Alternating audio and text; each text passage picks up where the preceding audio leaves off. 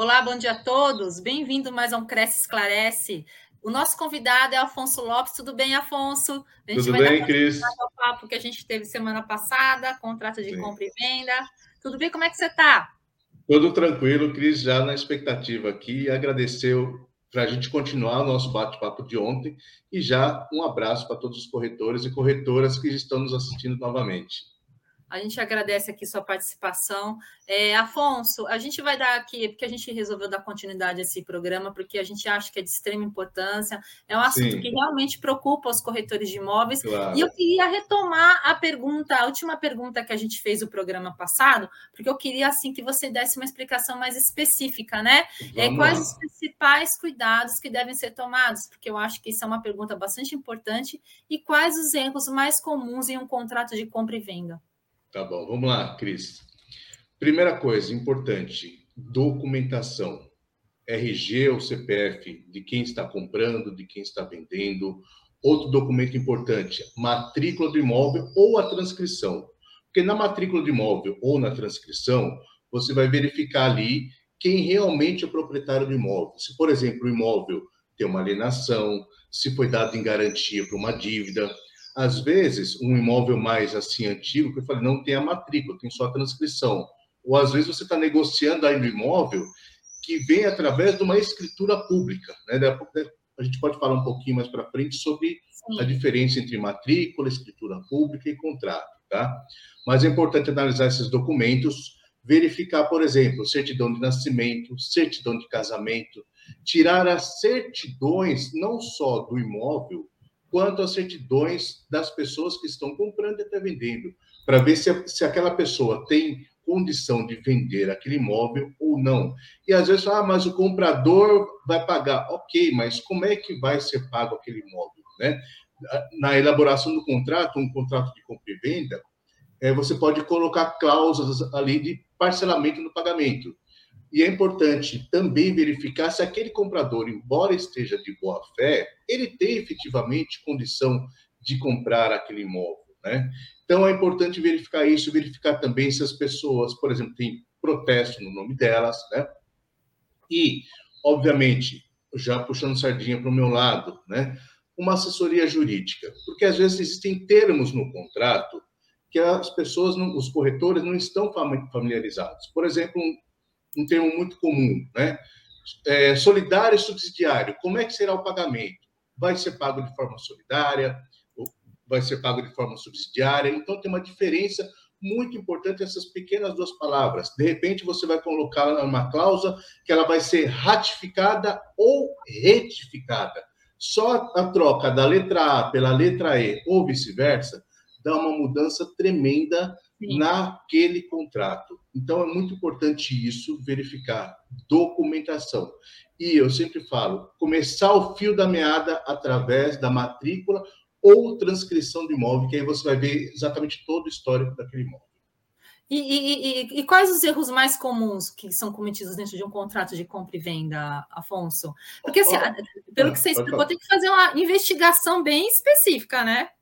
Sim, sim. É realmente uma investigação. Eu até brinco o seguinte: você vai numa loja, você compra uma calça jeans, uma camiseta, não serviu, está é, tá desbotado, a, a, não foi dado direito a remate ali na costura, você volta na loja e troca.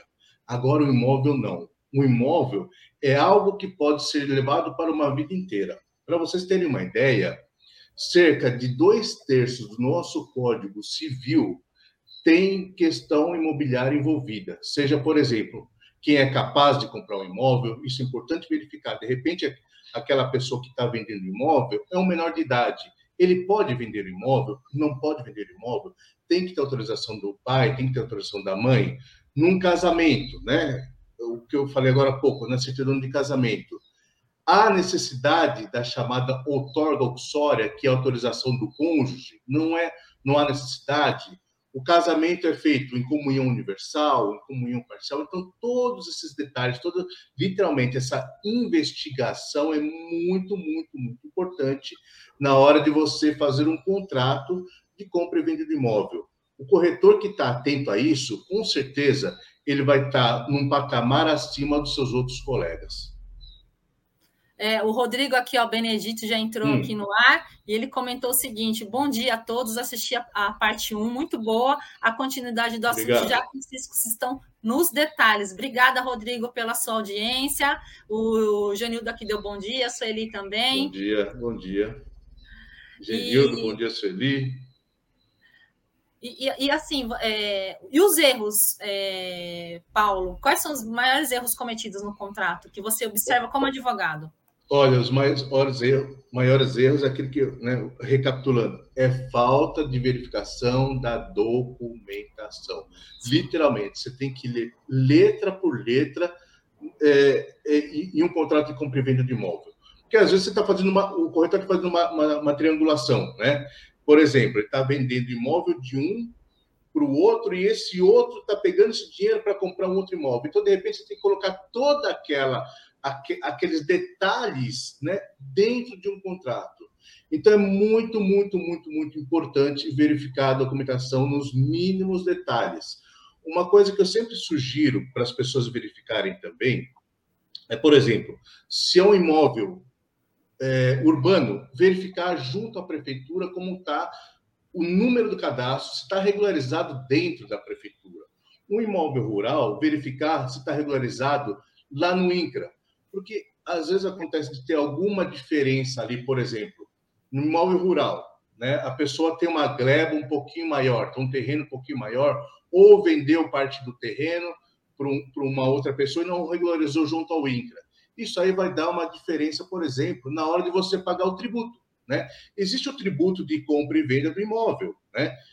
E às vezes pode dar uma diferença, você até, você que eu digo, seu cliente gastar um pouquinho mais de dinheiro, pelo simples fato de não estar regularizado junto ao INCRA, por exemplo, o imóvel rural, e o imóvel urbano não está regularizado junto à prefeitura lá com o seu cadastro contribuinte municipal. Então, os maiores erros são falta de análise da documentação. Às vezes, você coloca no contrato, as pessoas estão de boa fé, o contrato é mais para formalizar aquilo, aquela, aquela situação que foi conversado. Eu sempre digo, Está de boa fé hoje? Vamos pôr no papel, porque amanhã você já não lembra mais o que você é, acertou, né? E, eu, e aquilo que eu volto a falar, a compra e venda de imóvel é uma coisa muito, muito, muito importante, que às vezes é o sonho de uma pessoa, o corretor sabe disso, que muitas vezes aquela pessoa que está comprando ou vendendo, ele está envolvido emocionalmente, diferentemente do investidor que está ali somente para fa fazer uma negociação de certa forma fria, mas a regra da compra e venda do imóvel, seja um imóvel urbano, seja um imóvel rural, é, tem um envolvimento emocional. E quando a pessoa está envolvida emocionalmente, geralmente ela não usa muito a razão. Né? Então, um bom corretor, aquele corretor que está acima do nível, né? aquele está acima de todo mundo, ele vai analisar a documentação, vai dar uma boa assessoria para o seu cliente, seja o comprador, seja o vendedor. Se você fizer uma boa venda hoje, provavelmente lá no futuro aquele comprador, aquele vendedor vai te procurar para fazer uma nova negociação. É, Afonso, e quais são hum. os efeitos gerados no contrato de compra e venda para o promitente comprador? Olha, o promitente comprador ele tem alguns direitos num contrato de compra e venda. Uhum. Né? Então você pega, por exemplo, assinou o contrato, primeiro verificou a documentação, eu bato sempre nessa tecla, verificou a documentação, assinou o contrato, quais os efeitos que vão gerar para o promitente comprador? Ele vai ter o direito, por exemplo, de ter a garantia daquele negócio ser finalizado, seja fazendo posteriormente uma escritura, seja posteriormente fazendo um registro. Se você quiser, Cris, daqui a pouco a gente fala um pouquinho mais sobre contrato compra e venda, sobre é, escritura. Eu quero. Sobre... Aliás, se quiser depois entrar direto já com a pergunta, já entra, né? fazer isso. Beleza. Então, por exemplo, você fez lá o contrato compra e venda. O vendedor, o promitente vendedor, não pode mais dar aquele imóvel em garantia, por exemplo, numa dívida. Ele não vai poder alienar, não vai poder vender aquele imóvel para um terceiro, sob pena de o vendedor, tá? Pagar para o promitente comprador o dobro do que foi dado em sinal. Então, essa é uma garantia que o promitente comprador tem. Se por acaso o promitente vendedor alienar, dar aquele imóvel em garantia, ele tem direito a receber o sinal, o sinal ou arra, dependendo do termo que você utilizar ali no contrato, em dobro. Né? Ele tem a garantia, por exemplo, eventualmente, se tiver alguma dificuldade em tomar a posse do imóvel, entrar com uma ação chamada ação de adjudicação, que for, o juiz vai dar uma sentença forçando o vendedor entregar a posse para o prometente comprador. Já aproveitando a oportunidade, oportunidade então, Cris, falando das diferenças Sim. entre contrato é, de compra e venda, né, a escritura e, e a registro. matrícula. E o registro. Tá. O registro é o que vai na, na matrícula. Sim. O contrato de compra e venda é um documento firmado entre as partes, comprador e vendedor. Ele faz lei entre aquelas partes, né? Então, tudo que está acordado ali, tudo que está posto ali no papel, passa a ser lei entre as partes, né? Próximo passo, formalizou o contrato de compra e venda, corretor... Ah, dica, hein? Querido corretor, querida corretora, coloca no contrato de compra e venda quem pagará o valor da corretagem e, se possível, o valor inclusive. Por que isso? Porque esse contrato vincula as partes, comprador e vendedor, a pagar a corretagem. Ah, mas eu não quero colocar. Ah, esse corretor é meu amigo. Eu falei na sexta-feira passada, reitero aqui, amigos, amigos, negócios, negócios à parte. Estamos cansados de ver comprador e vendedor que às vezes de má fé, né, são apresentados pelo corretor, pela corretora, eles fazem toda a negociação, aproximam as partes. Na hora de assinar o contrato, corretor, corretor, um abraço, eu vou fechar diretamente com o proprietário, diretamente com o comprador. E o corretor ou a corretora fica a ver navios. Então, coloca sempre, sempre, sempre, sempre no contrato quem vai pagar a corretagem e, se possível, já, se não colocar em percentual, coloca o valor explícito. X reais em tal data, de tal forma, vai ser paga a corretagem. Por quê? Como eu disse agora há pouco, esse contrato faz lei entre as partes. Se, por exemplo, foi, vocês combinaram que o, o vendedor, o prometente vendedor, vai, vai pagar a corretagem. Se ele não pagar, basta pegar aquele documento, que é um contrato particular, que faz lei entre as partes, ingressar na justiça executando. Aquele documento é como se fosse, para vocês terem uma ideia, um cheque, né? ou uma nota promissória. Naquele documento, assinando comprador, assinando vendedor, assinando corretor, assinando duas testemunhas, isso é muito importante. Aquele documento lá tem força executiva. O corretor não recebeu a comissão dele por motivo A, motivo B, basta ingressar na justiça, né? E executar aquele documento. É um título executivo extrajudicial. Isso é muito, muito importante colocar no, nos contratos de compra e venda. Mas, voltando ali, a diferença entre contrato de compra e venda, né? a escritura e depois a, a matrícula. Formalizou o contrato de compra e venda. Próximo passo, levar ao cartório, fazer a escritura a escritura é a publicização daquele contrato de compra e venda. Tudo que está naquele contrato de compra e venda se coloca na escritura, e aí a escritura, com a assinatura do tabelião, vai, que tem fé pública, ele vai ter força de lei também contra todas as pessoas, não só as partes que assinaram o contrato, como contra terceiros. Né? De repente, você tem lá tem escritura de compra e venda, efetivamente você não tem lá a, na matrícula propriedade, mas considera-se ali como a partir daquele momento você sendo proprietário daquele imóvel. E na escritura você pode, por exemplo, colocar forma de pagamento, eventualmente aquele imóvel vai ser financiado por uma instituição bancária, pode ser posta ali naquela escritura, né? De repente houve necessidade né, da outorga uxória que a gente falou agora há pouco, vai colocar na escritura. Então, tudo que está naquele instrumento particular de compra e venda vai ser posto na escritura para que todas as pessoas tenham acesso àquela escritura e faça a lei contra todos. Né? Próximo passo: fez a escritura, levar aquela escritura a registro, lá no, no, no registro imóvel. na matrícula do imóvel, que é a certidão de nascimento do imóvel, vai constar uma verbação, um registro, dependendo do tipo de escritura que for, for, for feita, vai constar lá que fulano de tal comprou de fulano de tal, em tal dia, em tal, é, com, por tal valor. Se, por exemplo, tiver uma alienação fiduciária, vai constar também ali numa, numa verbação. Então, todos esses dados da escritura passa para a matrícula. A matrícula é o instrumento mais completo e mais importante que dá propriedade definitiva para quem está comprando aquele imóvel. Óbvio, se tiver uma alienação de... Né? Mas não tendo alienação, por exemplo, aquele lá da propriedade definitiva à pessoa. Aí a pessoa vai, vai poder dizer: este imóvel é meu. Ô, ô Paulo, desculpa. É. Afonso, é Afonso Paulo, Paulo, Paulo Afonso, se me chamar, tá bom. Afonso, deixa eu te perguntar uma coisa. É, é, a escritura então, é mais importante que o contrato de compra e venda. Exatamente. A escritura é o último documento, é o documento definitivo. Tendo, a, desculpa, a matrícula. A escritura é mais importante, tá. que é o segundo passo do, do contrato. O contrato de compra e venda é, faz lei entre as partes que assinaram. Comprador, vendedor, corretor e as testemunhas. Ponto. Aquelas pessoas ali envolvidas têm que cumprir aquele contrato.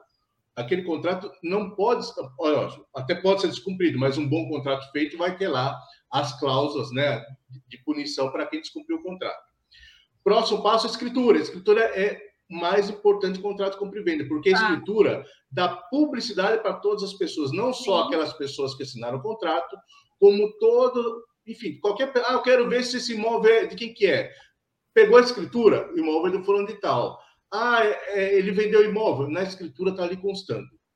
A matrícula, que é o passo seguinte, né, é um, é como eu disse agora há pouco, como se fosse a certidão de nascimento da pessoa. Na certidão de nascimento está lá o dia que nasceu, é maternidade, nome de pai, nome Sim. da mãe, nome da avó, tal. Se a pessoa casou na certidão de nascimento, vai constar lá que ela casou, né? Divorciou, vai constar o divórcio. Está lá histórico da vida civil da pessoa. Na matrícula de imóvel é a mesma coisa, mas o passo anterior é a escritura daquele, daquela negociação, daquela compra e venda do imóvel. Tá. Isso é muito é. importante ser feito. Afonso, chegou uma pergunta hum. aqui do Jonildo Malta. Eu não entendi a claro. pergunta, mas vamos lá. Explique, vamos lá. por favor, sobre a Biva Lei de anexação das certidões na matrícula. Biva Lei? É, eu não entendi essa pergunta. Bom, talvez ele esteja querendo dizer é, as certidões que a gente tira lá atrás. Eu acho que. Bom, imagina, quando você tira a ah. certidão e tem algum empecilho nas certidões, talvez ali te queira dizer uma ressalva que aquele imóvel, embora tenha é, um, algum empecilho, alguma restrição em alguma certidão, está sendo feita a negociação. Eu não sei se é isso que está querendo dizer. Eu também isso é possível. Sei. Isso é possível. Eu já e aí, que... repetir a pergunta. É, se puder repetir, se pode, for isso. passar de novo para a gente, para a gente ver o que, que a gente te ajuda aqui. Sim, se for isso que eu entendi, o que eu sugiro é o seguinte: é, tem algum empecilho, alguma certidão. Por exemplo, é muito comum, comum um empresário vender um imóvel e aí você verificar que a empresa dele, ou ele como pessoa física, alguma coisa assim, tem um processo trabalhista.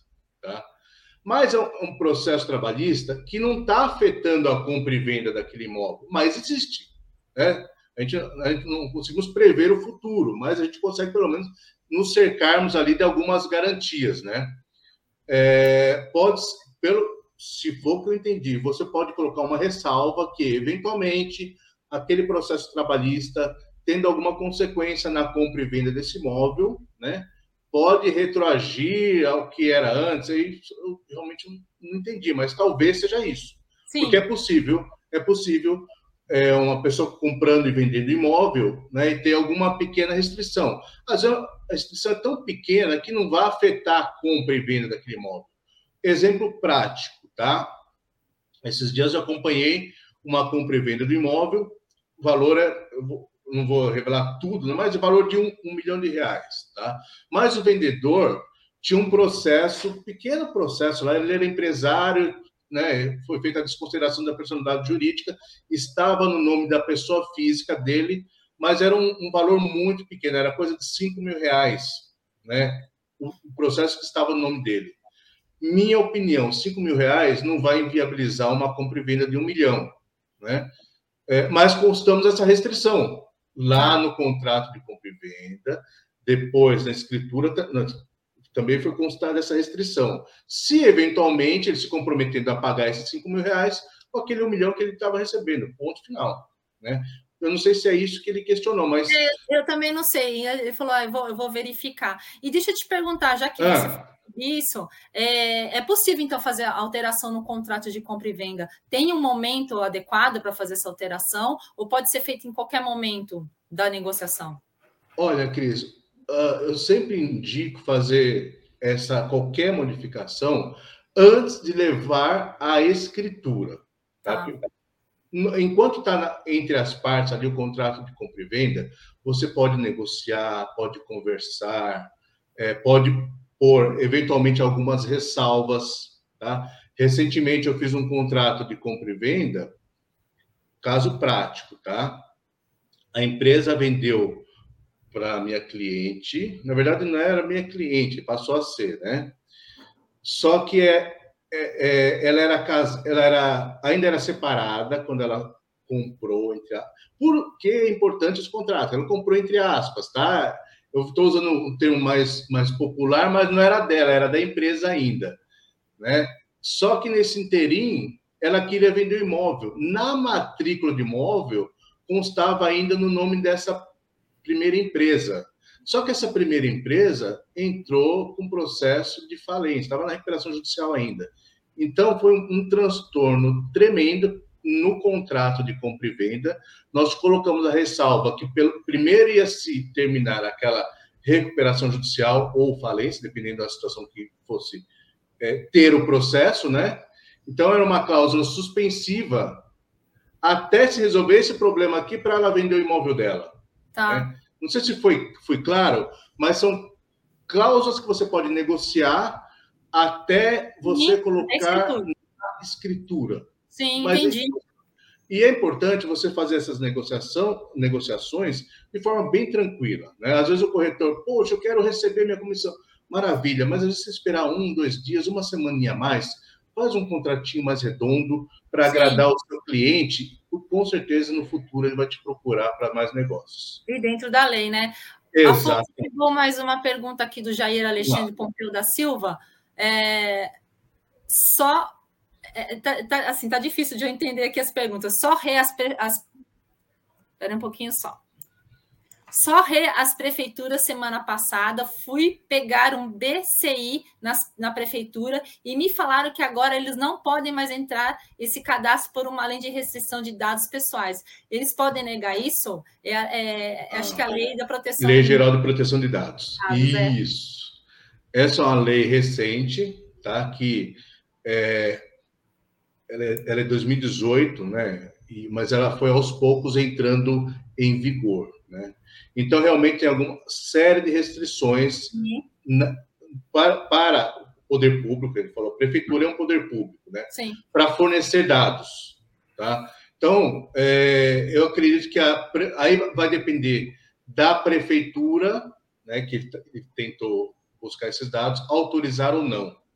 Como há essa lei geral de proteção de dados, ainda ela está, é uma, eu disse, uma lei nova, ela está cheia de dúvidas ainda de como aplicar essa lei, às vezes as prefeituras estão é, restringindo o que era antigamente possível verificar por causa da Lei Geral de Proteção de Dados. O que, que eu sugiro? Procurar o corregedor, da, eu não sei qual é o município, né? Mas procurar o corregedor, a corregedoria do município, para ver se ele consegue, através de uma petição, os dados que ele está necessitando. Procurando, necessitando. Exatamente. É, o Jardel Alves fez o seguinte questionamento: em caso de execução para receber os honorários devidos, levando em consideração que os procedimentos de aproximação das partes foram feitos, é, por onde começar? Olha, eu dou a dica de se os honorários forem uma sugestão, tá? não estou falando que tem que ser assim, é uma dica. Se os honorários forem de até, até 40 salários mínimos, você pode, através de um advogado, procurar o juizado especial.